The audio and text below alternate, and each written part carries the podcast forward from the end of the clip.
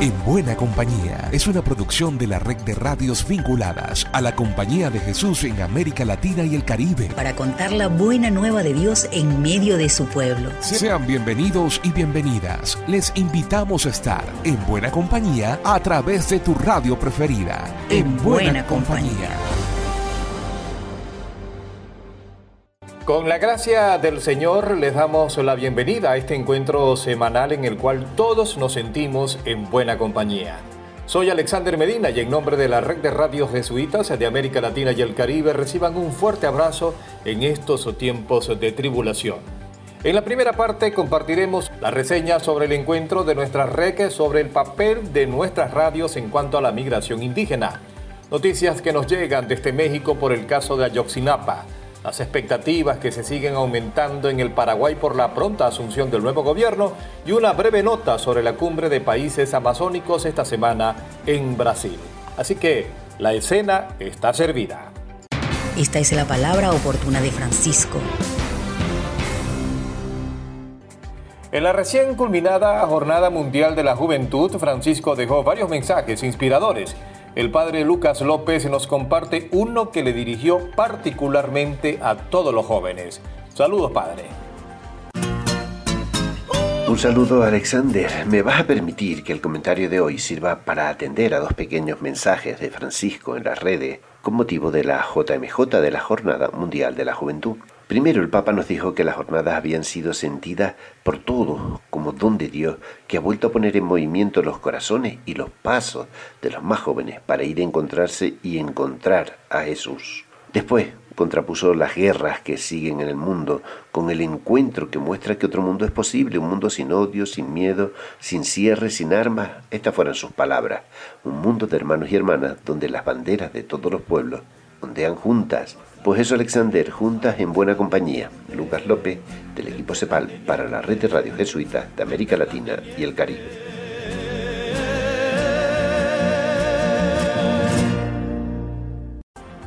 Radio Guayacocotla en México fue el escenario anfitrión para el foro de la red de radios jesuitas sobre migración indígena y comunicación. Nuestro compañero Diego Portales nos presenta el siguiente despacho. Hola Alex, buenos días. Como parte de la conmemoración del Día Internacional de los Pueblos Indígenas, la Red de Radio Jesuitas de la CEPAL organizó un encuentro, Migración Indígena y Comunicación. Se desarrolló en México, siendo la anfitriona de este evento virtual y presencial Radio Guayacococla. Desde Venezuela, Saidin Fernández comentó lo siguiente. En años de migración no se notaba tanto porque la gente migraba dentro del mismo país a otros municipios fronterizos ah, por el tema de lo que tiene que ver con lo geográfico para poder sustentarse. Para Leónidas Álvarez, desde Bolivia, otra causa de migración es la sequía. Pero a partir de aquello son jalados, por decir, a abandonar la zona y eso hace de que ya vayan dejando de pronto sus trabajos ancestrales, sus cultivos. Mercedes Solís, como parte de la red de solidaridad indígena, detalló las razones de migración. Principalmente la necesidad de escapar de conflictos, persecución, los impactos del cambio climático, el despojo de sus tierras, la desventaja social. Para Mónica López, desde México, expresó que es desolador para los indígenas que migran la adaptación. Pues toda esta pérdida cultural que también genera la migración, el no poder hablar la lengua en las diferentes ciudades, el adoptar otro tipo de mentalidad, de normativas y luego querer imponerlas en las comunidades. A finalizar el evento, el padre Alfredo Cepeda concluyó. La migración de los indígenas va a seguir, al grado que en Estados Unidos, sobre todo, el trabajo rural en Estados Unidos con la industrialización de la agricultura se está indigenizando, porque los indígenas son los que están más pegados a la tierra y por lo tanto son los más expertos en ese trabajo. Desde la red ACLO de Bolivia, reportó Diego Portales. Seguimos en México. Nuestra compañera Elizabeth Ángel nos informa que a más de nueve años de la desaparición de los estudiantes de Ayotzinapa, el grupo de expertos no solo presentó un nuevo informe, sino que además anunció su retirada del caso. El pasado mes de julio, a más de nueve años de la desaparición de los estudiantes de Ayotzinapa, se dio a conocer el sexto informe del Grupo Interdisciplinario de Expertos Independientes, GIEI, y con ello su salida del caso. El informe concluye que las Fuerzas Armadas de México siguen ocultando información importante respecto a su participación en la desaparición de los 43. Por lo tanto, se hace imposible el acceso a la verdad y justicia. El Centro PRO, obra jesuita que ha acompañado la lucha de madres y padres, padres de los normalistas, señaló que el informe del GIEI puntualiza cómo el ejército mexicano ha ocultado información clave para la búsqueda de los estudiantes y ha ofrecido respuestas que resultan ser obstáculos. Particularmente ha escondido documentos generados por áreas de inteligencia, entre ellos transcripciones de llamadas telefónicas realizadas por actores implicados. El GIEI muestra claramente la reticencia castrense a colaborar con la verdad, incluso luego del decreto presidencial donde el presidente de México ordenara a las Fuerzas Armadas colaborar plenamente con el esclarecimiento del caso. Ante ello, madres y padres de los 43, congruentes en la lucha admirable por amor a sus hijos, se reunieron en el Centro PRO para fijar una postura digna donde precisaron la urgencia de recuperar los documentos ocultados y analizarlos, insistiendo en que solo podrá ser mediante una clara decisión presidencial. El riesgo latente en México es la institucionalización de la mentira, advirtió el GIE. Mientras tanto, se seguirá acompañando las luchas de madres y padres que buscan a sus desaparecidos hasta que haya verdad y justicia. Para más información, visita centroprodh.org.mx. Reportó Elizabeth Ángel de la Compañía de Jesús en México para En Buena Compañía. Nos vamos al cono sur, específicamente a Paraguay. El próximo 15 de agosto asume el nuevo gobierno. Javier Silguero nos comparte un trabajo especial sobre las condiciones de pobreza de la niñez, un ingente reto para la nueva gestión. Saludos compañeros del programa En Buena Compañía. En este mes de agosto se conmemora el Día del Niño en Paraguay y en ese sentido conversamos con Aníbal Cabrera de la Coordinadora de Derechos del Niño y Adolescencia sobre la situación de la niñez en nuestro país. Los datos son preocupantes. Uno de cada cuatro niñas, niños y adolescentes entre 5 y 17 años se encuentran excluidos del sistema educativo en el 2023. En ese sentido, el gobierno entrante que asumirá el próximo 15 de agosto tendrá un gran desafío para los próximos años. Cerca de 860 mil niños y niñas actualmente se encuentran en condiciones de pobreza y de pobreza extrema junto con sus familias y sus comunidades. Esto básicamente nos dice que de cada 10 niños que viven en Paraguay, casi 4 están en situación de pobreza eh, y pobreza extrema. Esto principalmente en los territorios de Caguazuca, Zapá, San Pedro, Concepción, en donde incluso la pobreza infantil llega a casi el 50% de los niños y las niñas que viven en ese, en ese territorio de nuestro país. El otro dato importante a poner sobre la mesa es que cerca de 460 mil niños y niñas se encuentran fuera de la escuela, tienen un rango de edad entre 5 y 17 años. Y si hacemos el cruce con la matriculación escolar del Ministerio de Educación de este año y la cantidad de niños que tienen ese rango de edad entre 5 y 17 años que deberían de estar en la escuela, encontramos que este número, 460 mil aproximadamente, que no están en el sistema educativo. Eh, principalmente esta franja corresponde a eh, el grupo de población de adolescentes, tanto varones y mujeres, aunque en los últimos años hemos visto que principalmente son varones, veníamos durante muchos años viendo que había una curva en la cual las mujeres eran las que eran más excluidas del sistema eh, educativo. Hoy día son los niños varones quienes más abandonan eh, el sistema educativo y principalmente adolescentes también. Esa es una tendencia que hoy día se está mirando. Soy Javier Silguero de Radio Fe y Alegría Paraguay para el programa En Buena Compañía. Nuestro equipo de la Oficina de Comunicaciones de Brasil hizo cobertura de la cumbre de gobiernos de países de la Amazonía. La reseña la tiene Ana Klein. Ana, te recibimos. Un saludo, Alexander. Acabó el gran encuentro de gobiernos de los países de la Amazonía. Así que nos fuimos a hablar con Vito Eiras, engenheiro florestal y advogado en medio ambiente. Ele é colaborador do Centro Marres Amazônia em Belém, Pará, obra da Rede Naciana de Juventude no Brasil e parceiro do Centro Alternativo de Cultura. Nos explicou que antes do encontro os governos tuvo um lugar foro prévio. A precúpula da Amazônia eh, discutiu questões emergentes como o câmbio climático, sua influência em los territórios de comunidades e pueblos originários e também a questão de lo petróleo en territorio amazónico y sus consecuencias para los pueblos que moran en la región. Pero Alexander, ¿podemos sentirnos contentas con el resultado del encuentro y el acuerdo firmado? La opinión de Víctor es que hay claro y oscuro. Sin embargo, la carta conclusiva de la cúpula amazónica, aún con los diálogos amazónicos y la Asamblea de los Pueblos de la Tierra, pode ser considerada tímida e insuficiente por não trazer metas e não tocar temas como o do petróleo na Amazônia, provocando certo descontento com os temas tratados por la sociedade em geral em los dias prévios à cúpula. Um repórter de Ana Cláudia Klein, de Comunicação Jesuítas Brasil, para Em Buena Companhia.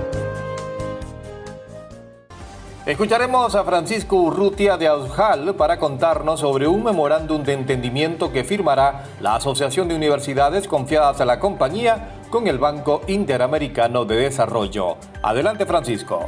Hola Alexander, te comparto que el próximo 16 de agosto el Banco Interamericano de Desarrollo firmará con la Asociación de Universidades confiadas a la Compañía de Jesús en América Latina, AUSJAL, un memorando de entendimiento para el mutuo aprovechamiento de las plataformas educativas de ambas organizaciones. La firma del convenio entre la Asociación de Universidades confiadas a la Compañía de Jesús en América Latina y el Banco Interamericano de Desarrollo se realiza en un marco de cooperación y colaboración que permitirá alcanzar objetivos conjuntos en áreas de interés común con una visión compartida de aportar al desarrollo integral, sostenible y humano de nuestras sociedades latinoamericanas a través de recursos de aprendizaje compartidos por la Academia BID y desarrollados por ambas organizaciones y socializados a través de las instituciones educativas de Aushal para uso de nuestras comunidades universitarias, abordando temas de alta relevancia social como pobreza, desigualdad, educación, tecnología, medio ambiente,